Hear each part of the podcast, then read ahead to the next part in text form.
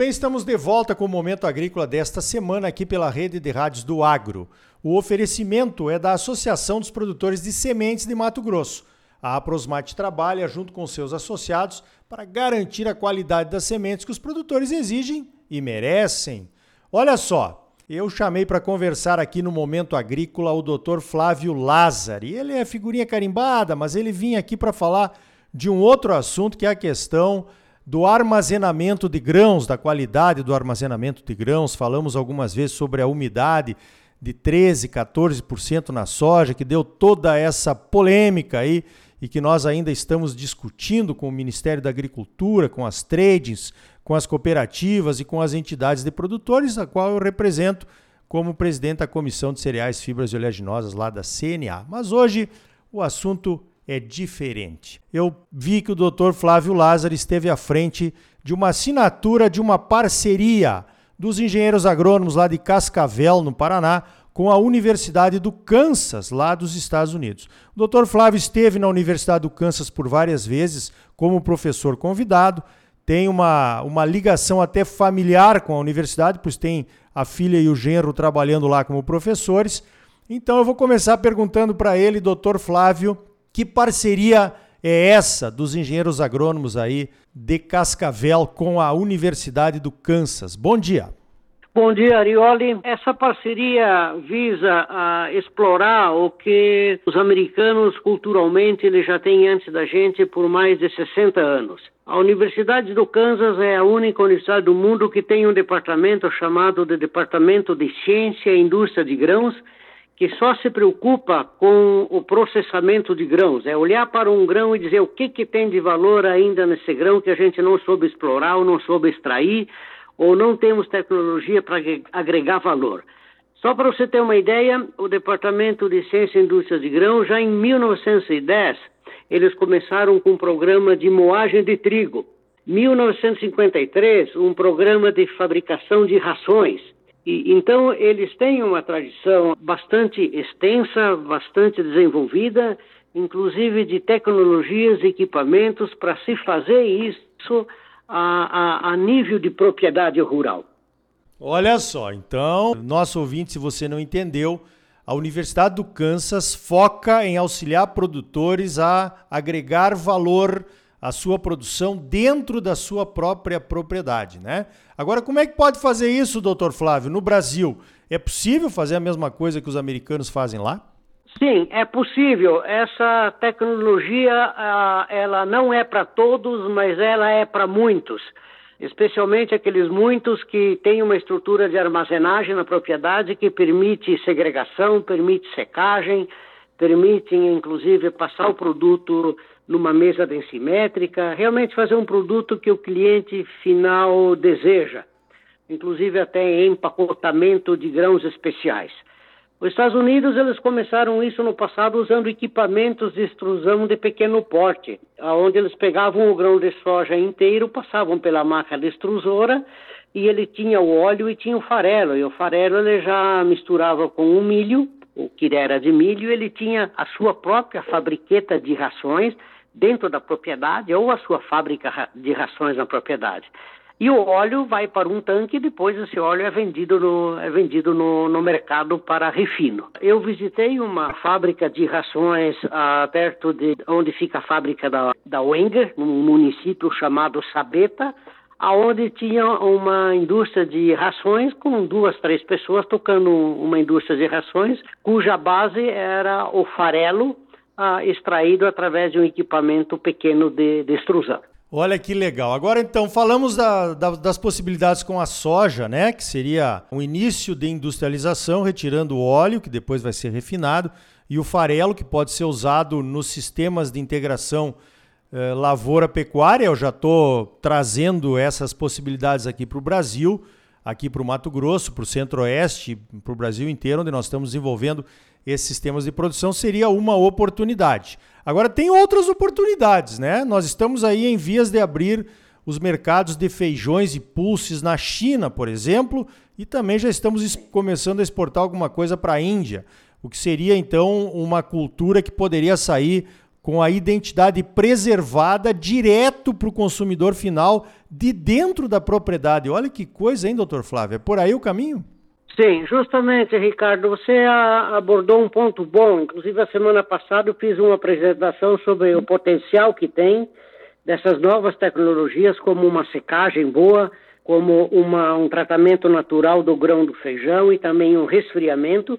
Como essas tecnologias têm um potencial enorme de serem utilizadas na propriedade rural, que é o melhor local para segregar, secar, tratar, manter armazenado inclusive empacotar feijões especiais, aproveitando desse mercado enorme que está se abrindo no exterior, principalmente China, Índia e outros, outros países. Sim, tem, tem uma janela não só para o feijão, não só para a soja, mas também para milho pipoca, para milheto e para muitos outros grãos. Né? O milheto tem um potencial enorme para a sua, a sua transformação em farinhas.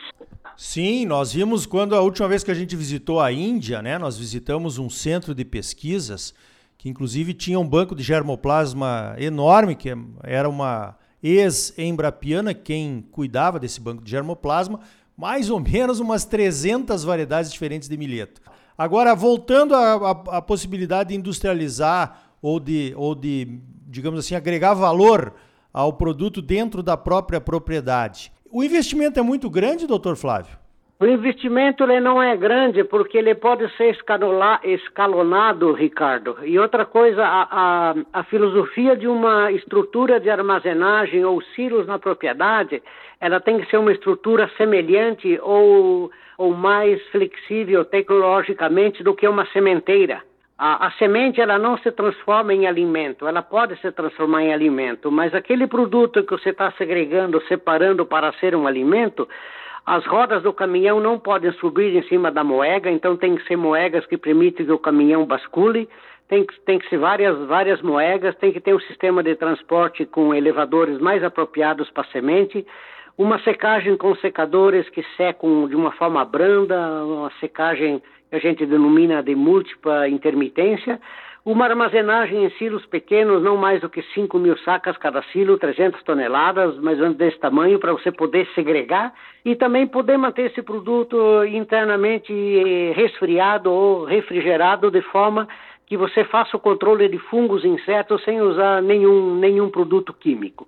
E contar contar toda contar sobre tudo isso que você está fazendo para o teu consumidor final educar ele sobre as tecnologias de sustentabilidade que você está usando, porque isso tem um valor agregado muito grande. O, o consumidor final, ele quer certificar isso, ele quer ver isso, ele quer ah, ter certeza que realmente isso está sendo, sendo feito dessa forma. Perfeito. É um outro olhar sobre a grande propriedade produtora de soja e de milho, né? De commodities de baixo valor agregado. É o olhar da certificação é o olhar da identidade preservada, é o olhar da rastreabilidade. É um olhar diferente que talvez interesse a muitos produtores aqui do estado e do Brasil como um todo, hein, professor Flávio? Sim, sim, Ricardo. Não é a repetição daquela mesmice, não é a repetição daquilo que está se repetindo toda vez. É uma nova filosofia de trabalho, é uma filosofia voltada direto para o mercado. Como se diz, é, é, da, é da roça para o garfo. Então, entender o processo como um todo, entender toda a cadeia. Não é simplesmente colher o produto, jogar no silo, vender para uma trade ou entregar numa cooperativa e pronto. Não, é você assumir que o produto é seu, você quer agregar valor nele e você quer entregar aquele produto no, no, no, no consumidor final. Perfeito, então. Olha, que bela visão aí do que pode ser um futuro de uma terceira safra, né? Já que soja, milho, talvez seja um pouco mais difícil de agregar valor dentro da própria propriedade. Nem tanto, porque tem aí a, os sistemas integrados de produção com a produção de gado, né? De carnes no final. Mas talvez um caminho interessante para uma terceira safra, né? De feijões e pulses com o mercado se abrindo para esses produtos do Brasil aí pelo mundo afora principalmente da China, que uma hora vem, né? E daí a gente sabe o potencial que esse pessoal tem para comprar coisa da gente, né? Justamente, Ricardo, é uma nova, é uma nova filosofia de se trabalhar. Perfeito. Olha, nós temos que trazer o Dr. Flávio para conversar aqui no Mato Grosso. Né? Já está convidado o Dr. Flávio para participar de uma reunião lá da nossa Comissão Nacionais de Cereais, Fibras e Oleaginosas, ok? Ok, grato. Muito bem, eu conversei então com o Dr. Flávio Lázari sobre a possibilidade de a propriedade rural virar uma indústria, agregar valor ao produto, termos uma nova visão do mercado e criarmos então um, produtos diferenciados a partir da propriedade rural. Professor Flávio, sempre ótimo conversar contigo. Um grande abraço e obrigado pela tua participação aqui no Momento Agrícola. Ok, grato Arioli.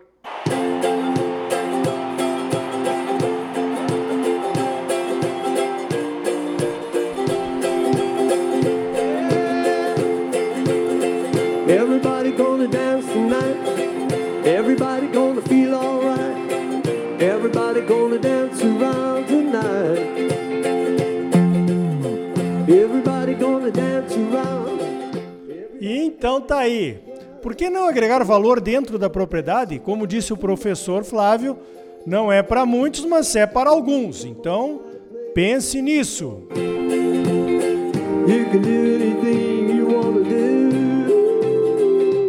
Perdeu algum dos programas Momento Agrícola aqui na sua rádio predileta? Saiba que você pode acessar e baixar todos os episódios do Momento Agrícola para ouvir quando quiser, como um podcast aí no seu celular. Procure por Momento Agrícola no seu Spotify ou no aplicativo SoundCloud. Todos os episódios estão lá e a gente agradece se você deixar o seu like e nos seguir. Empodere o agro buscando a informação de qualidade. Você é sempre muito bem informado, ligado aqui no Momento Agrícola. A semente de qualidade é a base da ótima produtividade que todos buscamos. A Associação dos Produtores de Sementes de Mato Grosso, a Prosmate, trabalha junto com seus associados para garantir a qualidade das sementes que os produtores exigem e merecem. Por hoje vamos ficando por aqui. Então até a semana que vem com mais um Momento Agrícola Mato Grosso para você. Até lá!